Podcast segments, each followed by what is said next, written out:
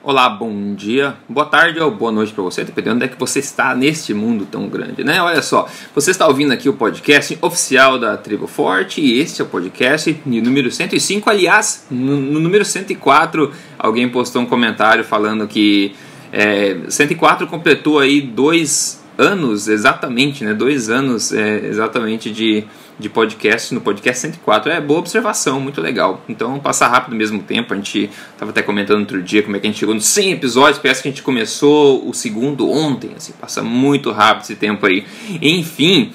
Os principais tópicos desse assunto, desse podcast em específico, primeiro a gente vai ter uma pergunta da comunidade, eu acho que é interessante, uma pergunta bacana que muita gente pode aproveitar a resposta.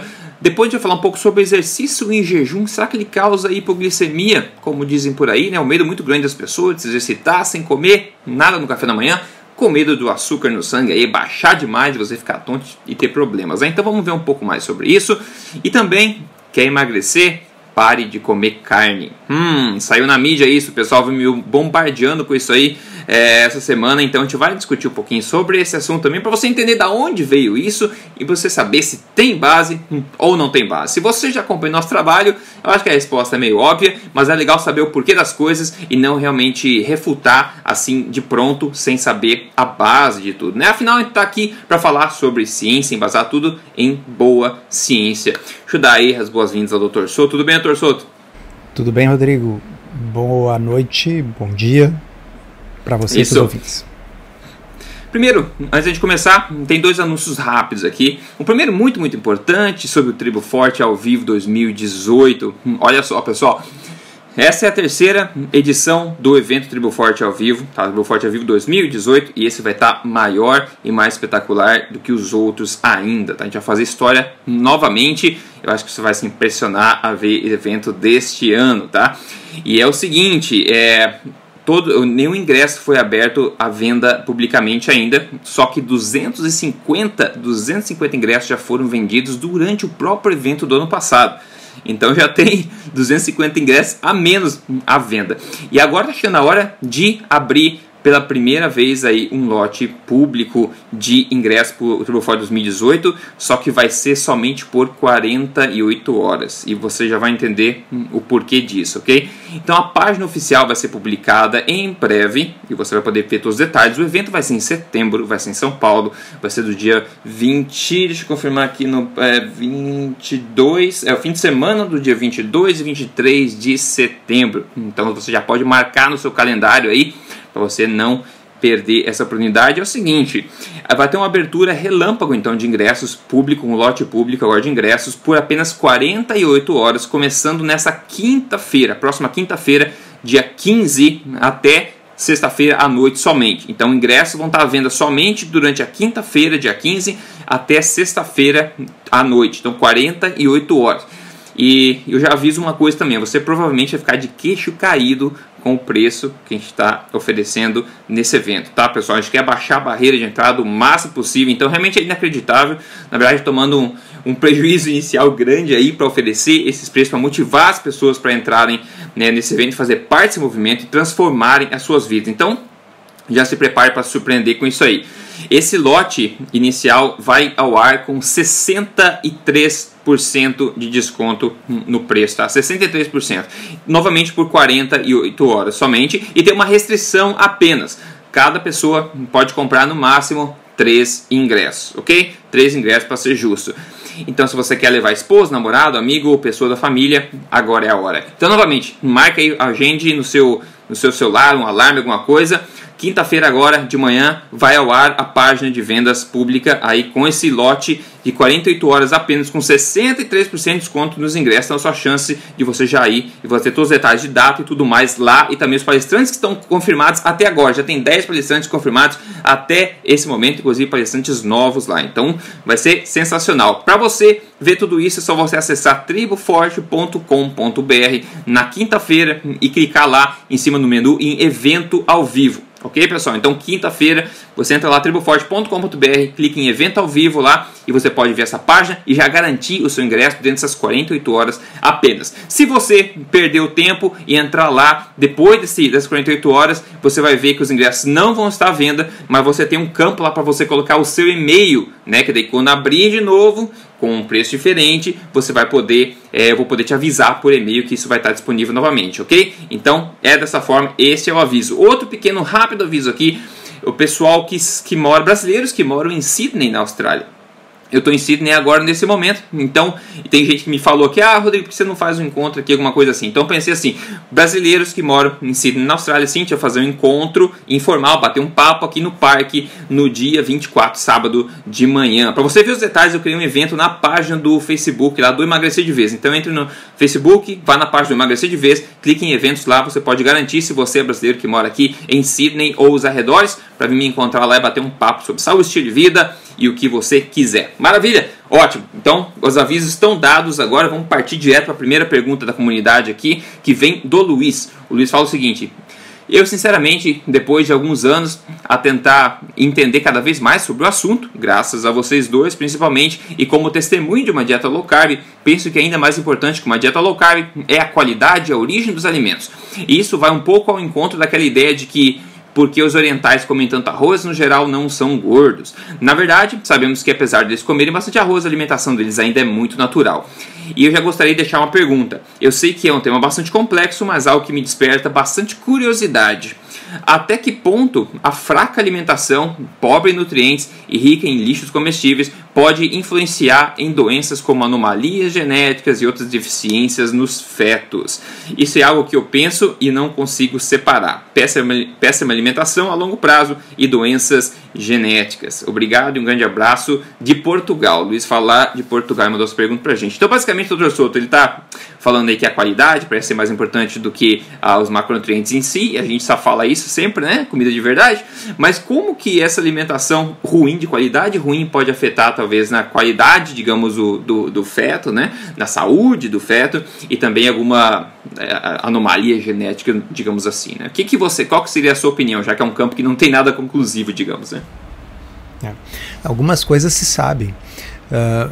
Deficiência, nós falamos no até acho que foi no episódio anterior sobre deficiência de ácido fólico de folato uhum, né? uhum. Que pode produzir defeitos de tubo neural né quer dizer desde a anencefalia que é o mais grave até problemas de uh, espina bífida. Uh, e esse é um dos motivos que uh, o governo manda reforçar o conteúdo de ácido fólico da farinha, já que a farinha é muito pobre em todo tipo de nutriente que não seja amido, e para diminuir o risco desses problemas. Ao contrário de pessoas que consomem vegetais e que consomem bastante folato.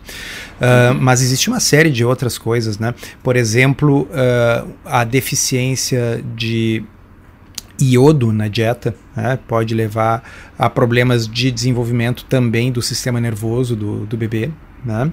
Uh, e a deficiência de iodo é uma dessas outras situações que foi corrigida também em termos de saúde pública pela adição do iodo, dessa vez no sal. É. Né? Então, aqueles que consomem sal normalmente na sua dieta vão consumir o iodo, uh, e por esse motivo, todo o sal comercialmente disponível no Brasil uh, contém iodo adicionado. Uh, então, na realidade, tem coisas que a gente sabe, eu não estou esgotando o assunto, eu não tenho assim a literatura aqui na minha frente para citar todos, mas ele tem toda a razão. Há uma série grande de, de deficiências e provavelmente tem outras subclínicas que a gente não sabe, né, uhum. que, que ainda não foram desvendadas.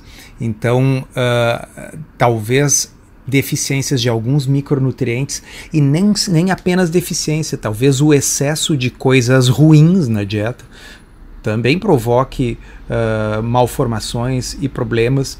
Nós já comentamos em algum podcast passado não custa relembrar que existem evidências uh, bem interessantes em estudos animais de que uh, uma uh, dieta excessivamente carregada em alimentos refinados pode produzir alterações epigenéticas, né? é. que, que, embora não sejam mutações, não sejam malformações, mas elas são alterações que vão, por exemplo, tornar aquele filhote daquele roedor com uma tendência maior à obesidade e ao diabetes, uh, e isso pode se propagar aí por até três gerações. Né? Então, uh, eu acho que, como a gente já disse aí, né, Rodrigo, uh, cuidar da alimentação, especialmente uh, na gestante, é com certeza uma coisa muito inteligente para tentar mitigar problemas de saúde ali adiante. Eu concordo plenamente. Apesar, além disso, faz sentido, né? Faz sentido que uma, um ser humano está produzindo uma outra vida. Se esse ser humano estiver com deficiências de nutrientes, essa nova vida provavelmente vai, potencialmente pode sofrer também. Então, um cuidado especial às mulheres grávidas. De vez em quando a gente vem comentário de mulheres grávidas que me perguntam: ah, mas eu posso fazer jejum intermitente? Ah, eu tenho que fazer cetogênico? Eu tenho que fazer low carb? Muito, muito cuidado, né? É crucial que você acompanhe faça acompanhamento com um profissional competente e de saúde da sua área que possa te acompanhar nesse processo. É muito importante para que você não faça alguma coisa achando que está certo e você acabe dando um tiro no pé. Né? As coisas não são tão é, simples assim quando você tem uma vida dentro de você se desenvolvendo. Então acho que é um aviso importante, né? É, muito Bom, embora, vamos diga. deixar claro, eu duvido que algum uhum. obstetra vá sugerir que uma gestante fique consumindo grande quantidade de açúcar ou grande quantidade de doces farináceos e processados, né? Então, assim, é. obviamente, só há benefícios numa gestante em consumir alimentos minimamente processados, animais e vegetais, né? uh, evitando então açúcar adicionado e farináceos. Perfeito. Eu acho que é exatamente isso. Então, focar em comida de verdade, esqueça essas é, regras mais específicas, foca em comida de verdade, come né, até você se, se satisfazer, que eu acho que, pelo menos eu, eu faria isso, né? Enfim, mas é sempre importante nesses casos específicos, principalmente você ter acompanhamento. É, vamos lá então. É, primeiro tópico aqui: fazer uma caminhada em jejum ou depois do café da manhã. Qual seria melhor? Qual seria o mais vantajoso? E olha só.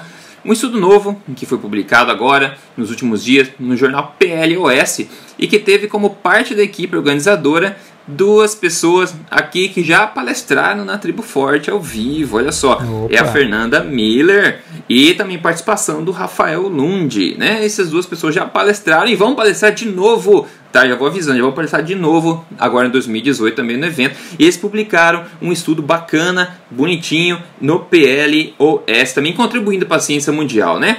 Aliás, é... É, exatamente, exatamente isso. E o estudo é basicamente o seguinte, ele o estudo em si tentou medir as diferenças entre se exercitar com baixa intensidade, por exemplo, uma caminhada, uma esteira, assim, em jejum ou depois de você tomar um café da manhã, né?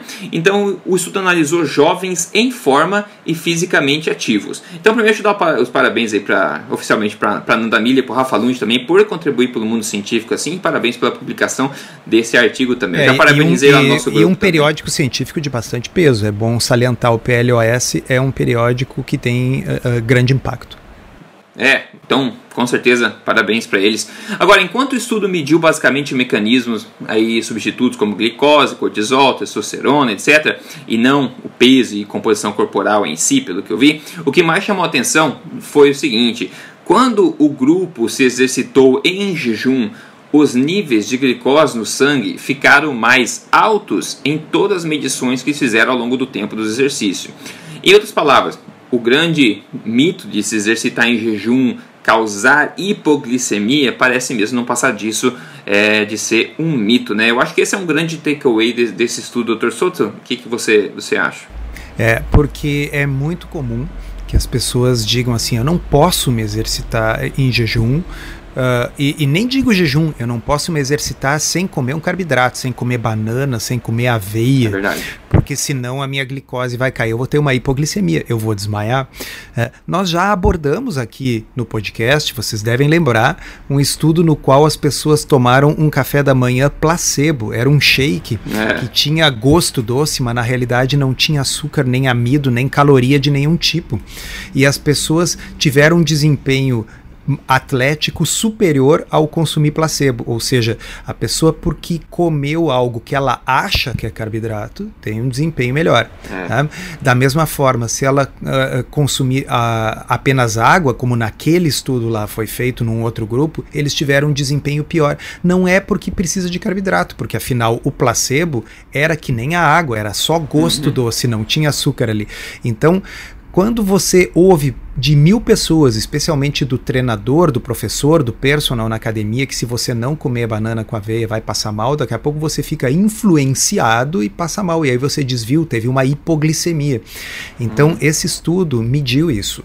Tá? Uh, e o que acontece é o que o Rodrigo falou não apenas não houve hipoglicemia, mas aqueles que fizeram a, a atividade física em jejum tiveram níveis mais estáveis, mais estáveis e mais elevados de glicose. Da onde está vindo essa glicose se a pessoa não comeu nada? Está vindo do fígado, pessoal. Tá? O fígado, uma das coisas importantes que ele faz é isso. Então, eu já tive vários casos de pessoas inclusive no blog, que diziam assim: olha, mas se eu faço uma atividade física sem comer um carboidrato antes, eu passo mal. Aí eu disse assim: então faz o seguinte, compra um glucosímetro na farmácia, custa aí 50 reais, tá? leva para academia e quando der essa sensação, pica o dedo e me diz quanto deu. Sistematicamente dá 90, 80 e muitos, tá? ou seja, essa hipoglicemia aí em quem não está usando insulina, em quem não está usando medicamentos que produzem hipoglicemia, ela é uma coisa, é, é um mito, tá certo? Na realidade, se o nosso corpo fosse tão mal desenhado assim, como os nossos antepassados iam é. sair com fome em jejum para caçar? Eles iam ter hipoglicemia na hora que eles estavam perseguindo a caça? É, eles iam pegar delivery. Boa. É, não, exatamente. E, só que isso, digamos, a sensação ruim de ficar tonto, sem energia, é, não sei o que você acha, mas eu acho que pode acontecer em pessoas que não são caso desse estudo, que são pessoas em forma, que já se exercitam e são jovens, mas pessoas que estão metabolicamente enroscadas, digamos assim, né? Com o metabolismo aí atrapalhado, pessoas que estão acima do peso, com síndrome metabólica, com o corpo aí viciado no consumo de carboidratos e com a gordura bem bloqueadinha lá nos estoques dela, né? Eu acho que esse tipo de pessoa pode vir a ter algum problema de não sentir muito bem se fosse de uma hora para outra resolver fazer jejum e se exercitar, aí depois viu, viu como é verdade, viu que para mim é. não dá certo. Então não ah, é bem assim, né? Eu sempre sugiro que as pessoas esperem pelo menos duas semanas antes de se aventurar é, esse tipo de coisa para dar tempo que o corpo adapte, né? Uma dieta low carb, a pessoa passe a usar a gordura com, com desenvoltura do ponto de vista bioquímico. Mas o próprio Rafa Lund, quando deu a palestra no Tribo Forte 2017, mostrou estudos né, uh, nos quais Uh, o, o, o, fazer exercício em jejum ou fazer o exercício alimentado não impactava de forma significativa na perda de gordura. Então, nós não estamos defendendo é. aqui que a pessoa precise fazer exercício em jejum para emagrecer ou que ela vai emagrecer mais porque faz exercício em jejum, porque aparentemente a literatura não dá suporte a essa ideia. Embora de fato a pessoa queime mais gordura quando está se exercitando em jejum, até porque não tem outra coisa para queimar, uhum, né? uhum. mas uh, depois, enfim, ela tem fome, come, então as coisas se compensam.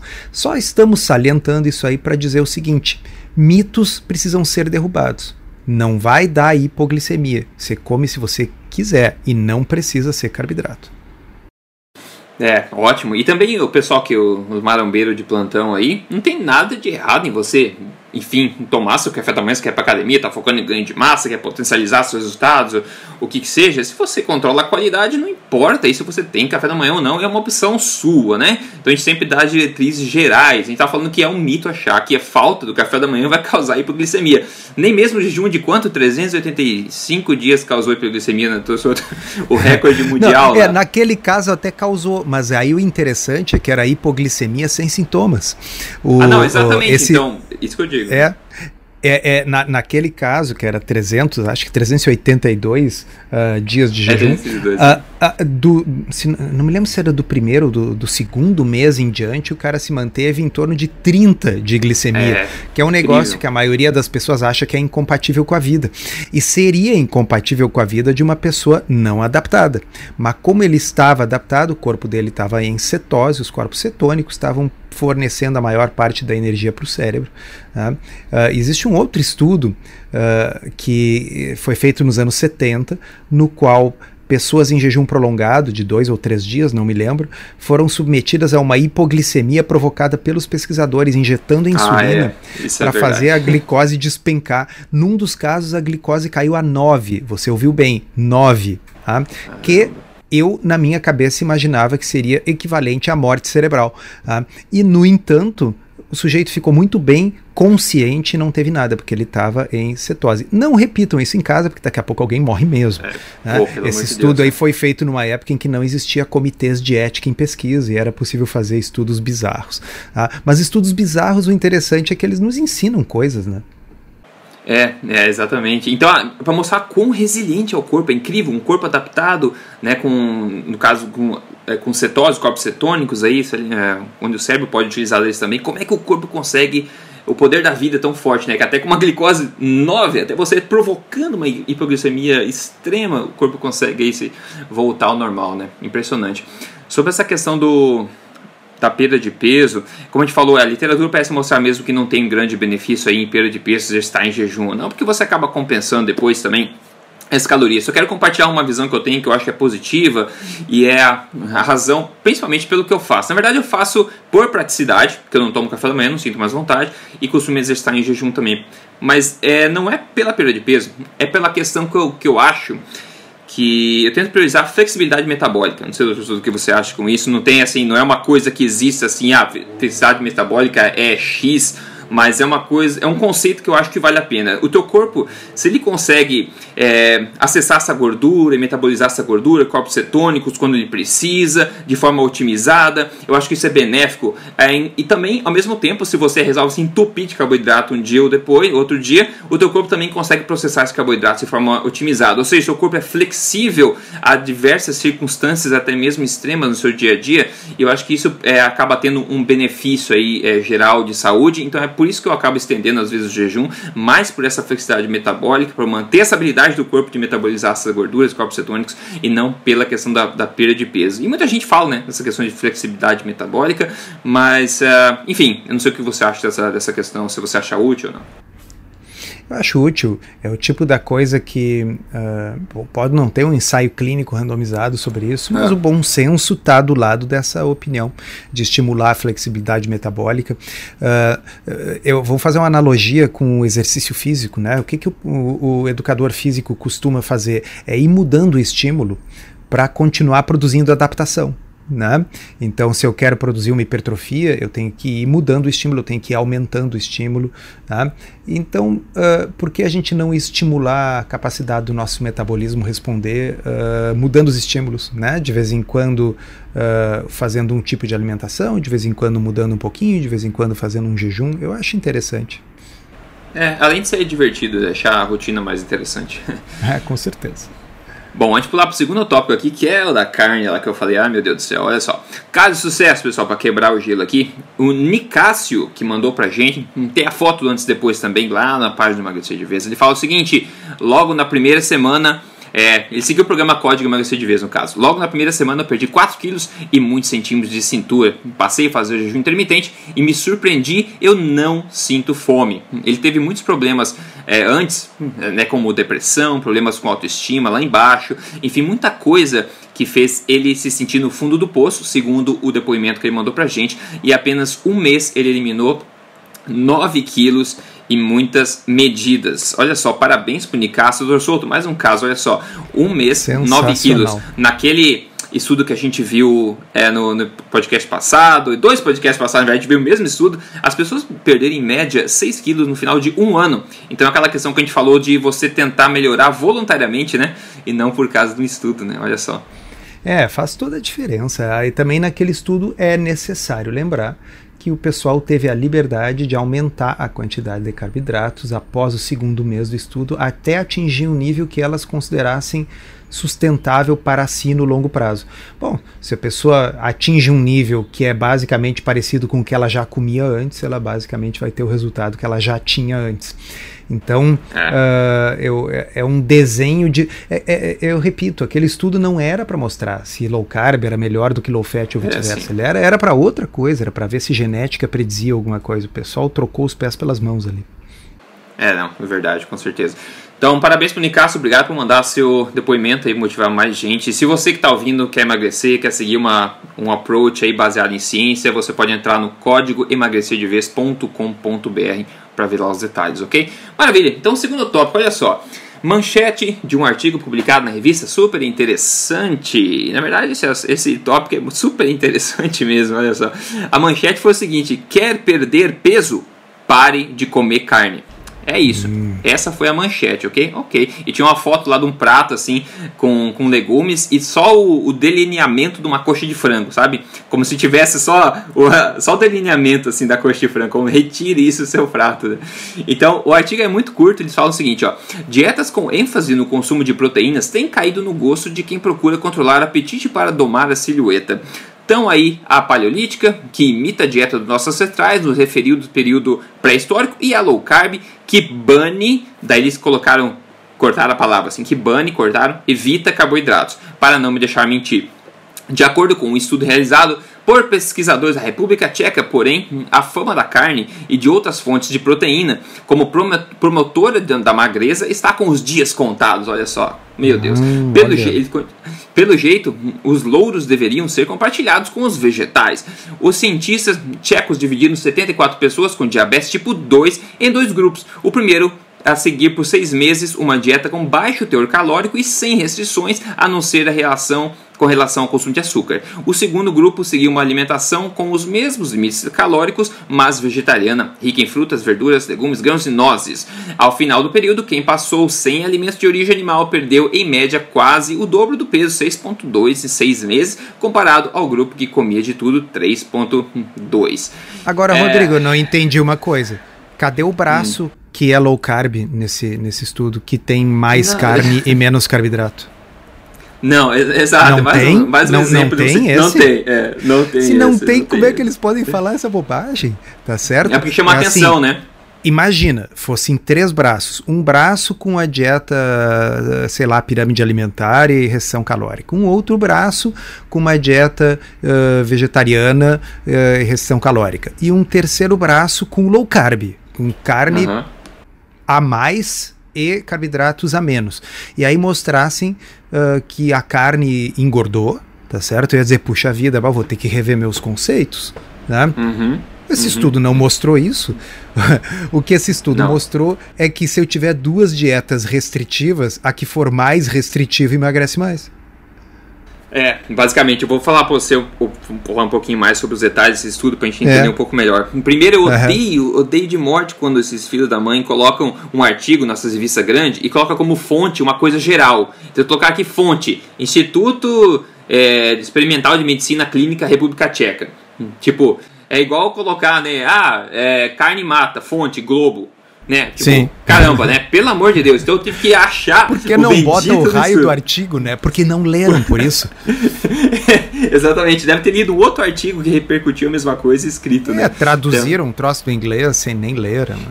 Sabe Deus. Mas enfim, fui dar o trabalho de achar o bendito estudo. O estudo não é nem novo, pessoal. Esse artigo foi publicado agora. O estudo que ele está se referindo é de 2011, ou seja, é sete anos atrás o bendito estudo uhum. foi publicado. E na verdade é um estudo, assim, até bem feito do jeito que ele é. É o seguinte: é um ensaio clínico randomizado que comparou em diabéticos a diferença entre se seguir uma dieta vegetariana ou uma dieta tradicional para diabéticos, ambas restritas igualmente em calorias com menos 500 calorias por dia.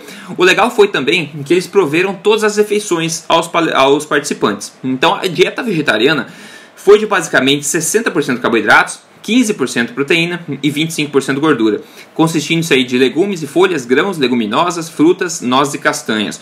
No, no entanto, eles poderiam consumir, olha só, uma porção de iogurte low carb, é, low, fat, low fat, iogurte low fat por dia, o que obviamente não é vegetariano. Eles dizem ainda. Então, dieta vegetariana, eles podiam consumir uma porção de iogurte por dia, que não é vegetariano. É, tudo bem. A dieta padrão para os diabéticos usada foi de 50% carboidratos, 20% proteína e menos de 30% gordura. Então não é tão diferente assim em macronutrientes da vegetariana. Agora, outras coisas curiosas é o seguinte: é, bebidas alcoólicas foram limitadas somente a uma por dia para as mulheres e duas por dia para homens. Que beleza de, de dieta é essa, né? Você pode consumir até duas doses de bebida alcoólica por dia. Mas enfim, para você saber que não é uma coisa estrita. E agora, sabe quando você vai num parque de diversão e tem aquela, aquele, aquele brinquedo que você entra, a casa do terror, não sei o que, que você é assustado, aquela curva dentro da casa? É basicamente assim que eu me sentia à medida que eu ia lendo mais sobre esse assunto, né? Porque uma coisa refere-se a outra, você vai entrando e levando outro susto, né? E olha, eu fui procurar o que, que é essa dieta. É, a dieta tradicional para diabéticos aqui que eles falaram o seguinte: a dieta padrão sugerida para diabéticos do grupo de estudo de diabetes e nutrição que faz parte da Associação Europeia para o Estudo da Diabetes. Então, o título do documento com essas diretrizes, que está lá ainda público, está vigente, tá? Para diabetes é o seguinte: intervenções dietéticas baseadas em evidência para o tratamento e prevenção de diabetes tipo 2. Algumas sugestões que eles dão nesse documento sobre gorduras. Eles falam gorduras saturadas e gorduras trans, né? Devem prover menos de 10% da sua energia diária. É, o total de gordura não deve exceder 35% de energia. Para aqueles é, com sobrepeso, o consumo de gordura menor de 30% da sua energia pode facilitar a perda de peso. O colesterol, a ingesta de colesterol, não deve exceder 300 miligramas por dia. De novo, pessoal, isso está vigente, tá? Praticamente tudo que você acabou de dizer não é baseado em evidência. É exatamente isso que eu quero dizer. É impressionante. é exatamente isso que eu quero dizer. Inclusive, eles falam carboidratos também. Eles têm por macronutrientes sem sugestões. Carboidratos, a ingestão de carboidratos é, pode ficar entre 45% e 60% do total de energia. Eles falam que ah, eles falam que é, características metabólicas sugerem que a ingestão mais apropriada para pessoas com diabetes tipo 1 e diabetes tipo 2 está entre 45 e 60% de carboidratos por dia. Meu Deus do céu! E ninguém vai preso, né? Isso que eu fico é, ninguém vai preso. Tem uma meta-análise recente, a gente já citou aí, mostrando que quanto mais low carb, melhor para o diabetes, o que é tipo óbvio e nem precisaria da meta-análise, mas enfim. É, eles falam, bom, é, vegetais, legumes, frutas e grãos integrais é, devem ser incorporados em uma dieta com, para pessoas com diabetes tipo 1 e diabetes tipo 2. Não existe justificativa para se recomendar. Olha só, professor, segura na cadeira. Não existe justificativa para se recomendar uma dieta baixa em carboidratos para pessoas com diabetes. Puta que. Eu fico maluco, cara. É, assim, ó, não, não adianta. Uh, esse pessoal vai, vai ter que ser aquele. Uh, aquele princípio, sabe, só, só quando morrer. Só quando morrer é. e uma nova geração assumir, tomar o local. Porque uh, isso é, é, é cegueira. É, é, eu não sei como explicar mais isso. Quer dizer, assim, pô, a evidência uh, a gente mostrou, a gente já mostrou, publicou, pô, a gente lá no Tribo Forte, eu botei o slide. Quando a gente bota o slide, a gente bota, reproduz o artigo, a, a capa, para a pessoa ver, a coisa existe, não é uma coisa, fi, fi, é. sabe, de ficção. Né? Então, uh, o que acontece ali é uma necessidade de não ver, uma necessidade de não citar o artigo. É isso aí. É como se fosse um homicídio doloso, na verdade, porque existem provas, está fazendo de propósito, recomendando o contrário do que todo o poder da evidência é, mostra. Uh, uh, digamos assim, ó, uh, sim, existem artigos e tal mostrando que é possível fazer dietas que ajudam uhum. a controlar o diabetes e que não são exatamente uhum. uma dieta very low carb. Então uhum. eu acho que o, o, o, profissional, o nutricionista que lida com esse tipo de paciente deve ter no seu armamentário as várias opções. O sujeito não consegue seguir uma dieta low carb, ele não consegue, tá bem? Não, sei lá, tem compulsões alimentares que o impedem de fazer isso aí. Bom, então vamos tentar uma mediterrânea, vamos ter, sabe? agora, dizer que low carb não deve ser feito, isso eu acho um crime, crime doloso contra a vida. É, eu concordo plenamente. Isso, Merecia sair algemado, né? Exatamente, o problema é que é uma organização que escreve, não é uma pessoa só, né? Então é difícil de você focar numa organização. Mas está lá vigente como dieta padrão para diabéticos, vindo da Associação Europeia para Estudo do que? Da diabetes, não é estudo de cosmologia, não, é diabetes, é isso que eles fazem, esse tipo de informação que eles estão divulgando. E sobre o açúcar, olha eles falam sobre o açúcar, lembrando, diabetes tipo 1, diabetes tipo 2. Se desejado, e se os níveis de glicose no sangue são satisfatórios, é, é ingestão moderada de açúcar, até 50 gramas por dia, pode ser incorporada na dieta de indivíduos com diabetes tipo 1 e diabetes tipo 2. Eu não consumo 50 gramas de açúcar em uma semana.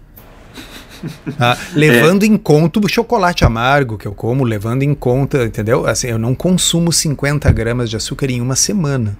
E você não é diabético, né? Sim, eu não sou diabético, eu poderia consumir. Tá? Uhum. Mas eu não consumo, porque eu não sou diabético, mas não pretendo virar um. Eu não pretendo ter que me associar na associação essa da pesquisa do diabetes.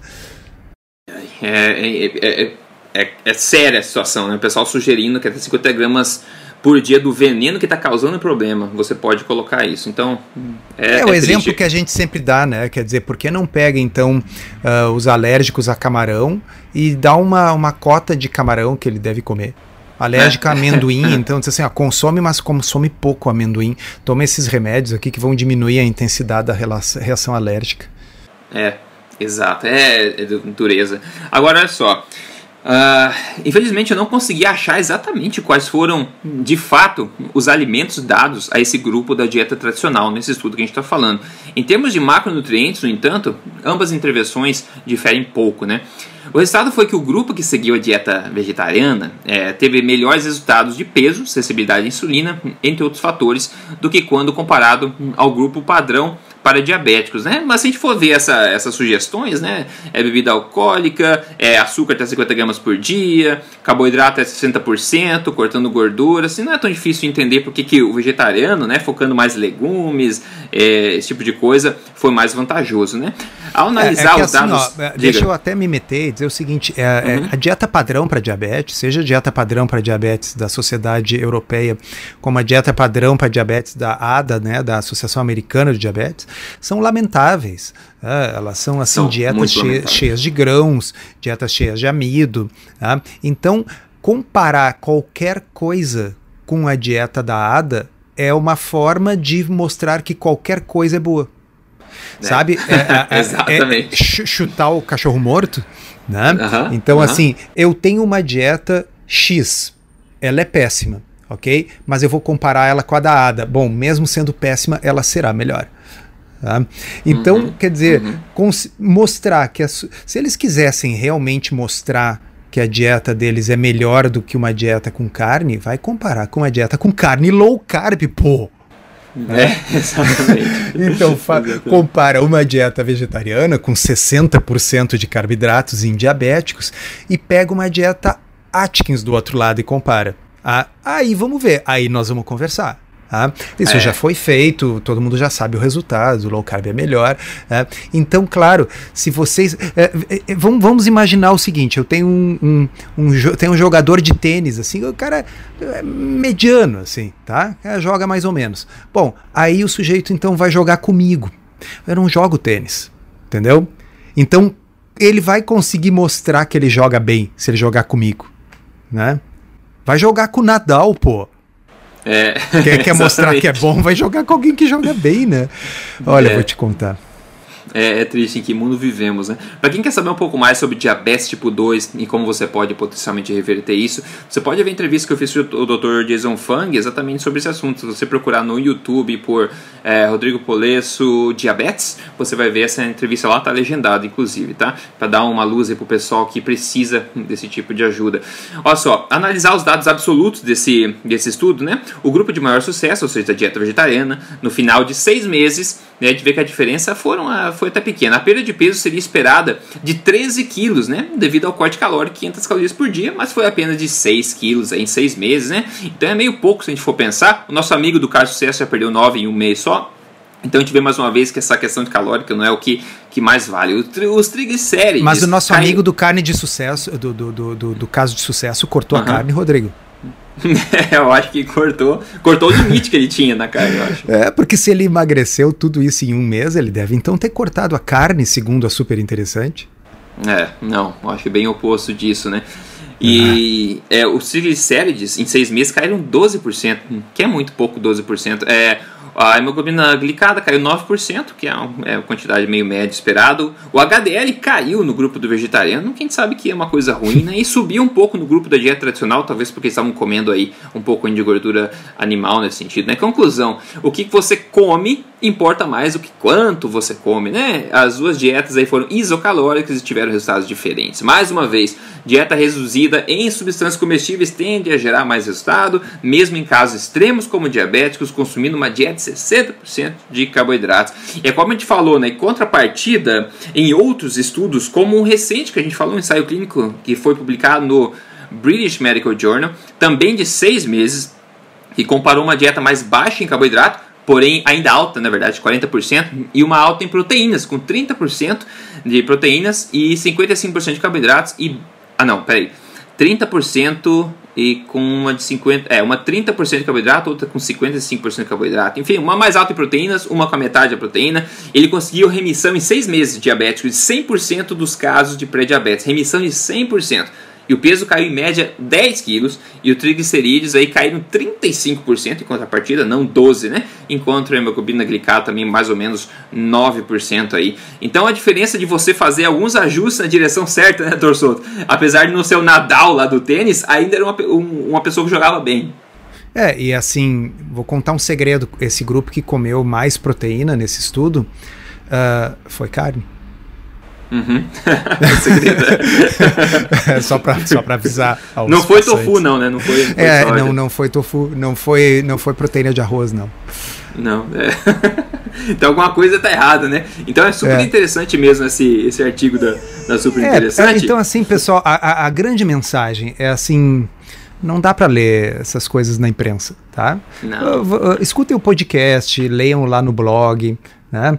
Uh, tem aí gente boa para seguir se vocês preferem seguir em inglês. Aí o, tem, tem o Jason Fung, tem o Ted Neyman, né? tem, tem gente boa aí para tem, tem o Taubes, tem a Nina Teichels. Né?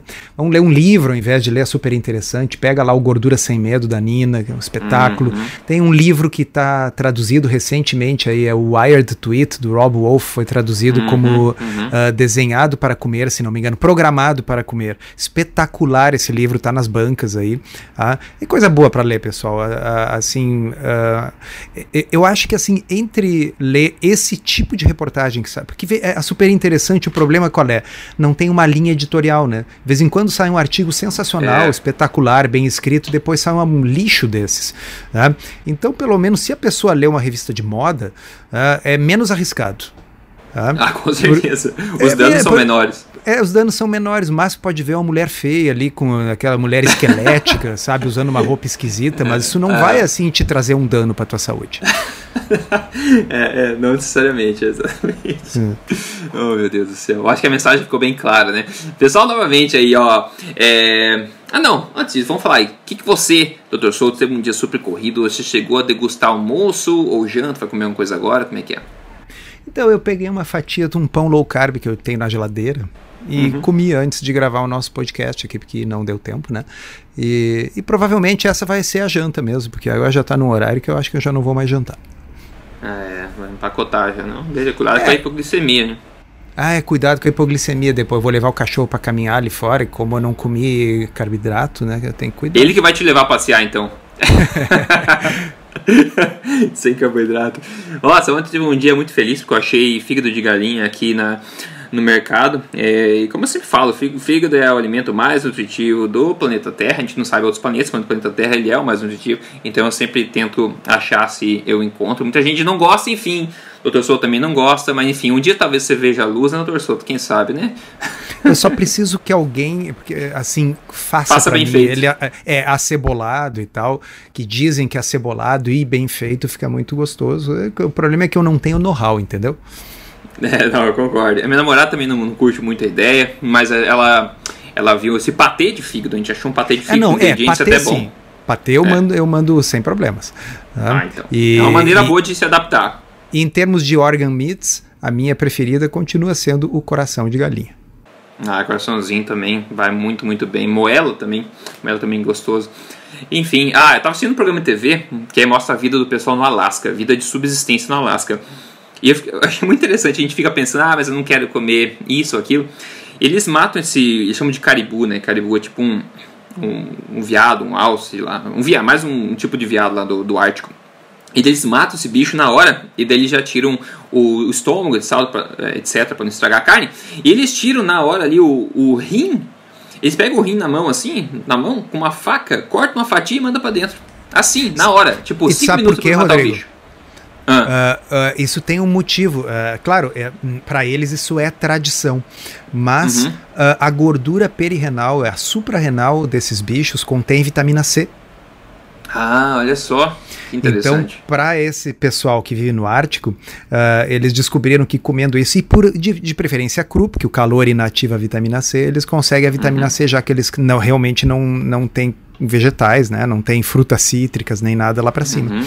Ah, é. Isso aí uh, tá, tá descrito direitinho no, no, no livro do Aston Price, Nutrition and Physical Degeneration. Tá? Então ele ficou uh, muito espantado como que não tinha escorbuto nessas populações e aí ele observou exatamente isso aí que você viu na, na TV. É impressionante. Outro benefício que eles dizem é que tá quente ainda.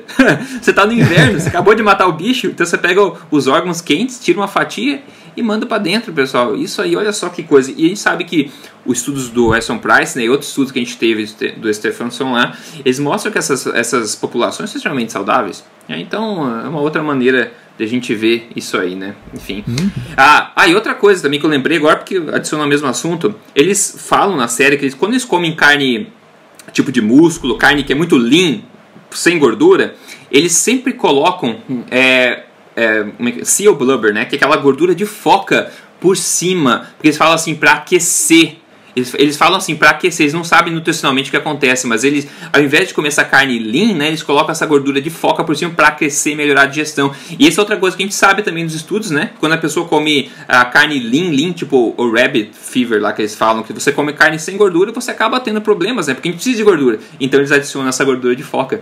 Olha que interessante, é, né? Uh, pelo menos parte das calorias tem que ser de gordura ou de carboidrato.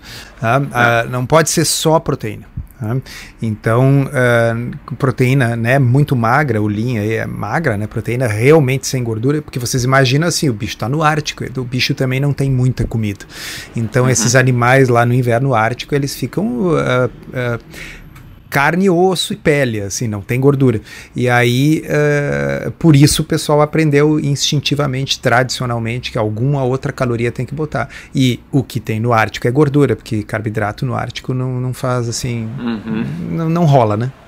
Não rola, não rola. É. Então, maravilha, é isso aí. É um aviso final, pessoal. Então, ó, quinta-feira que vem, o, o, o, lote público de ingresso vai ficar aberto para o Tribo Forte ao vivo 2018, com preço super, hiper, mega especial, 63% de desconto, somente por 48 horas e o limite de 3 ingressos por pessoa, tá? É na quinta-feira, dia 15 e sexta-feira. Então, você entrar em triboforte.com.br lá na quinta-feira, clicar em evento ao vivo lá e você vai poder ter acesso a tudo isso e garantir o seu ingresso, né? Maravilha! Doutor Souto, fechamos esse então episódio. Obrigado pelo teu tempo, eu acho que foi um episódio bastante é, legal. E a gente se fala na próxima semana, como sempre. Beleza, obrigado, um abraço e um abraço aos ouvintes.